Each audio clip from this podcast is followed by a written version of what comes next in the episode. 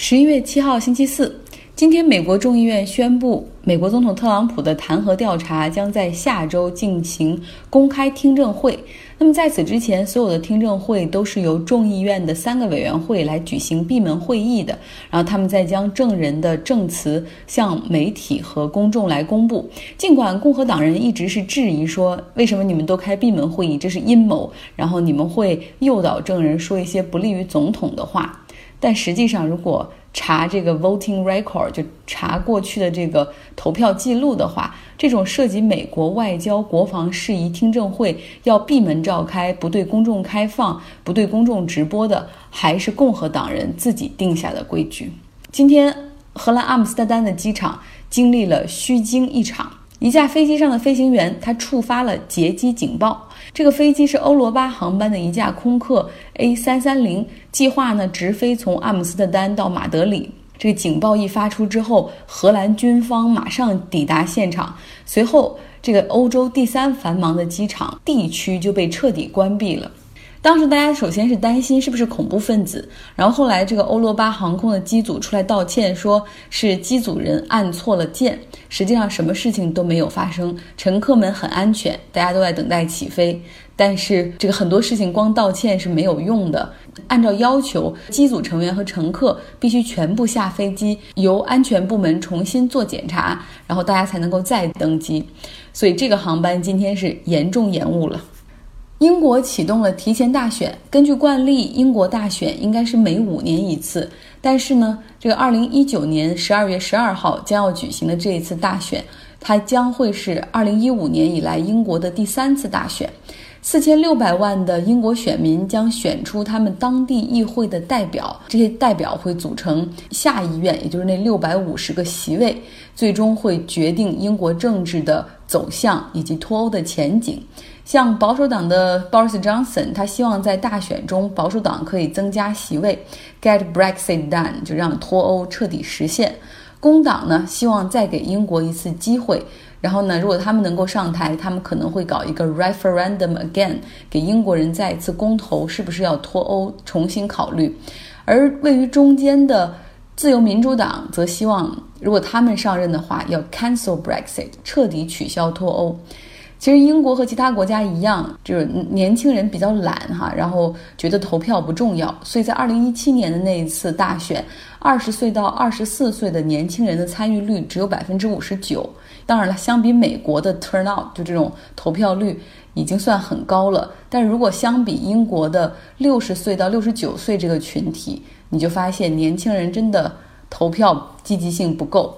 中老年这个群体的投票率高达百分之七十七。但是现在呢，脱欧已经到了一个关键时刻，年轻人很多人是反对脱欧的，因为他们说英国的未来是他们的，而脱欧等于说是剥夺了他们与欧洲大陆融合的未来。所以说，相比二零一七年的那一次大选的投票率，相信这一次年轻人会参与的更多一点。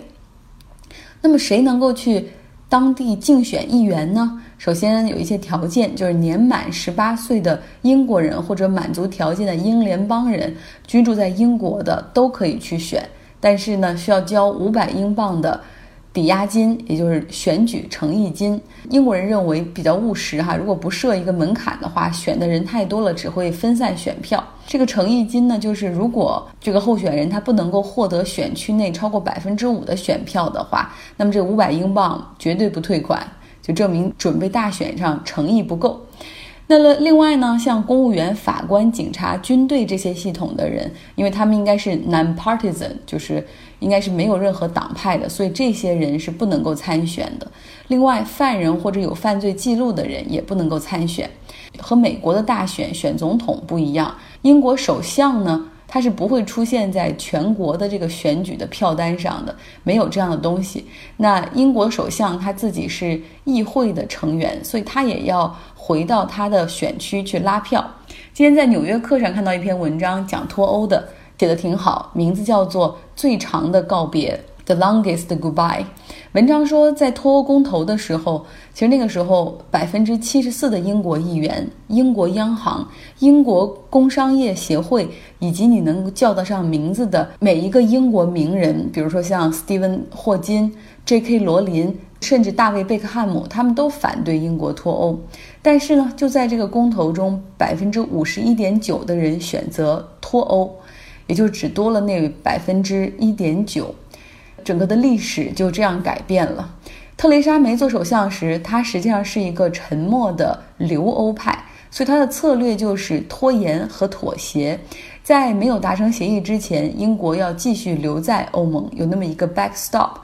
那么，Boris Johnson 上台之后，他又将脱欧形容成了一个英国的生死时刻，还说要让那些阻止英国脱欧的人彻底输掉底裤。Boris Johnson 还有一些很有意思的话，他说：“英国脱欧之日就是英国独立之日。”还说英国离开欧盟之后，英国会变得更好，甚至用了一个完全不搭嘎的 metaphor，一个比喻，就是说。脱欧之后，英国会成为泰晤士河畔上的新加坡。首先，泰晤士河畔上的是伦敦，然后另外他们认为新加坡发展的不错，虽然国家很小，然后虽然当时也看似是跟这个马来西亚被马来西亚抛除出联邦之外一个很小的一个封闭的市场，但是凭借着贸易和后来它的一些金融服务业啊，也能够发展的很好啊。所以英国将成为泰晤士河畔上的新加坡。大家品味一下，那么一个曾经和 Boris Johnson 一起工作过的人说，Boris Johnson 是一个很容易招人喜欢的人，招大众选民喜欢的人，因为他说话很逗，很有选民缘儿，能逗大家笑。但他是一个坏人，因为他没有道德底线，没有信仰，也没有原则。为了能够自己保持权力，他能够做一切的事儿。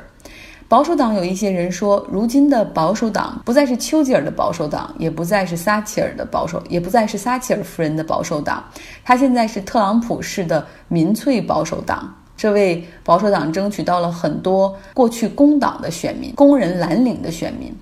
那他们还说，当卡梅伦搞出脱欧公投的时候，很多人根本没把他当回事儿，因为大家都推测，不论结果如何，英国最务实的办法就是走中间路线。可没想到，那股民粹被煽动起来之后，只会愈演愈烈。过去三年里，英国政府几乎搁置了所有的议题，只为毫无意义的脱欧忙活。现在导致保守党分裂，议会民主程序受到威胁。英国人在民调中也表示说，看脱欧新闻会让大家感到抑郁。但又因为脱欧的事件，每天都有很多的消息爆出，像 BBC 专门推出了一个 podcast 叫 Brexit。然后，天空电视台专门推出了一个频道来专注于讲脱欧。然后，天空电视台的其他频道都是要付费来看，唯独这个脱欧频道给大家免费看，所以也成为了英国人街头巷尾的一个笑话，就是免费给我看，我也不想看。来看看印度吧，印度德里地区的空气污染非常严重。如果看 PM 二点五的。那个地图表格的话，到了德里和德里附近的一些印度北部地区，几乎就是报表的上限，到了九百九十九。另外有一个全球三十个污染最严重的城市榜单之中，印度居然有二十二个城市上榜。那么印度的空气为什么会那么差呢？首先就是汽车尾气的排放、煤炭发电、重工业的空气污染，还有一点就是农耕文明时候留下的。秸秆焚烧，所以说在整个这个秋季的时候，空气质量会变得格外的差。那为了应对空气污染，德里从十一月四号到十五号实行单双号上路。不过，印度最高法院都裁决了，认为这样做不够，当地政府无作为，总是搞这种临时应对，从来没有想过如何系统性的降低空气污染。是不是应该提高对汽车尾气排放的标准，或者是对燃油质量的标准的提升呢？这位我又想到一个小插曲，我有个同学，他们是新加坡的嘛，然后他们经常会有的时候到了秋天的时候，印尼那边烧拔，又因为这个季风的原因，有大量的烟尘就会飘到新加坡，空气质量就差的已经辣眼睛，大家必须戴口罩。我们同时也有一个印尼同学，然后印尼同学就会说。哦，你知道他们为什么会烧拔吗？因为有大的种植公司让农民这样去做，然后或者是他们有组织的进行大规模的这种公司行为。知道这些公司都是哪个国家的吗？公司都是新加坡的，所以有好多事情就是这样说不清道不明。那么今天，孙正义在东京开了一场软银的发布会。他说，因为自己的错误判断，导致软银出现了三十八年以来的最大季度亏损。他表示，很多方面我都十分后悔。这个错误的判断就是 WeWork 那个共享办公空间。WeWork 鼎盛时期的估值是四百亿美元，而现在缩水到了七十八亿美元。软银和愿景基金当时在他身上。很看好，所以连投资带给他的贷款总共二百亿美元。那么这让软银的本季度的账面亏损达到了九十亿美元之多。所以孙正义在台上做演讲的时候，他背后的 PPT 除了一些数据之外，还大大的写了两个，当然虽然是日语啊，但是我们中国人都能看得懂，写的这两个字是赤字。继续昨天的话题，来讲一讲旧金山湾区的三种生活。听了之后，也许你会有同感，写一写你所生活的城市的三种不同生活。第一种是家境中产之上，父亲是工程师，母亲是心理医生那种。他从小读私立学校，像到高中的时候，学费一年就要四万美元。大学读的是东部的常春藤的商科，没有学生贷款。毕业之后，工作的起薪是。八点五万美元，在东部自我感觉良好，但他后来搬到旧金山之后，住在市中心，三室一厅，和别人合租，因为公寓的条件太好了，就算租一个房间，月租也要两千两百美元左右。本来自我感觉还不错的他，但是相比室友，他是谷歌的工程师，年薪二十四万美元，立刻就觉得自己很穷酸。他另外的一个室友可能是在律所工作，每周工作时间超过九十个小时，厌倦了和室友因为打扫卫生而起纠纷，他决定搬出来自己自己租房。为了保证生活质量，租一个一室一厅，价格可能是三千九百美元左右。每天上班，虽然旧金山的公共交通很方便，但是他只坐 Uber、Lyft，绝对不会去挤地铁。每天他都会坚持健身，因为健身卡的终身汇集是他母亲在十六岁时送他的生日礼物。他冬天时候的日常消遣是去太浩湖滑雪，而夏天的时候，周末会和朋友去各种酒庄品酒，偶尔开车去卡梅尔小镇或者 Big Sur，沿着悬崖。开着敞篷跑车自驾，每个月呢，他的钱花的一分不剩。几年之后，在家庭的催促下，考虑要读 MBA。他父亲说了，除非是顶级的商学院，不然你就别读了，毫无意义。他的朋友大多是校友和同事，所以那是一个工程师、咨询师、分析师、产品经理的圈子。每次在派对上或者 Happy Hour 上遇到一个新人。他很习惯的就会问 What do you do for living？你是做什么工作的？他说他支持民主党，反对种族歧视，但看看他身边的朋友，没有一个拉丁裔，也没有一个黑人。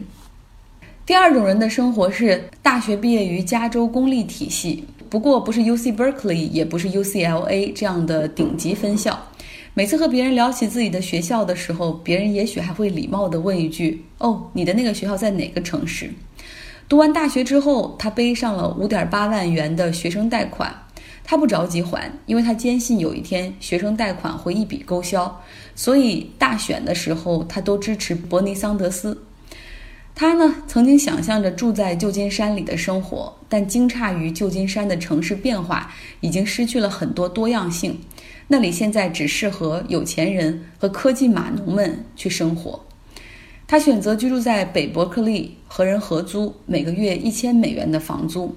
当他五十五岁的房东丢了工作，搬回来一起住的时候，他觉得不方便，于是开始找房搬家。在 Facebook 上找了几周之后，选择在西奥克兰的 House 里面去租一个房间，一个房间的价格只要七百五十美元。非常紧俏，总共有二十七个人申请。那房东轮流面试，最终决定和他签约。搬进来的时候，他觉得房子里住的人都很酷，有瑜伽老师，有社会学的博士生，有理疗师，也有非营利组织为了社会变得更美好的 non-profit 的工作人员。西奥克兰最好的部分就是物价便宜，但治安略差。他的车窗停在路边，曾经被敲碎。所幸车里没什么值钱的东西。他所交的朋友们都是有浪漫主义的理想，都在为自己的兴趣而努力。而他也有在科技行业里工作的朋友，不过在他看来，这些人过得并不开心，只不过高收入在诱使他们透支脑力和体力而已。他支持工会，订阅《纽约时报》，喜欢在 Netflix 上面看看纪录片。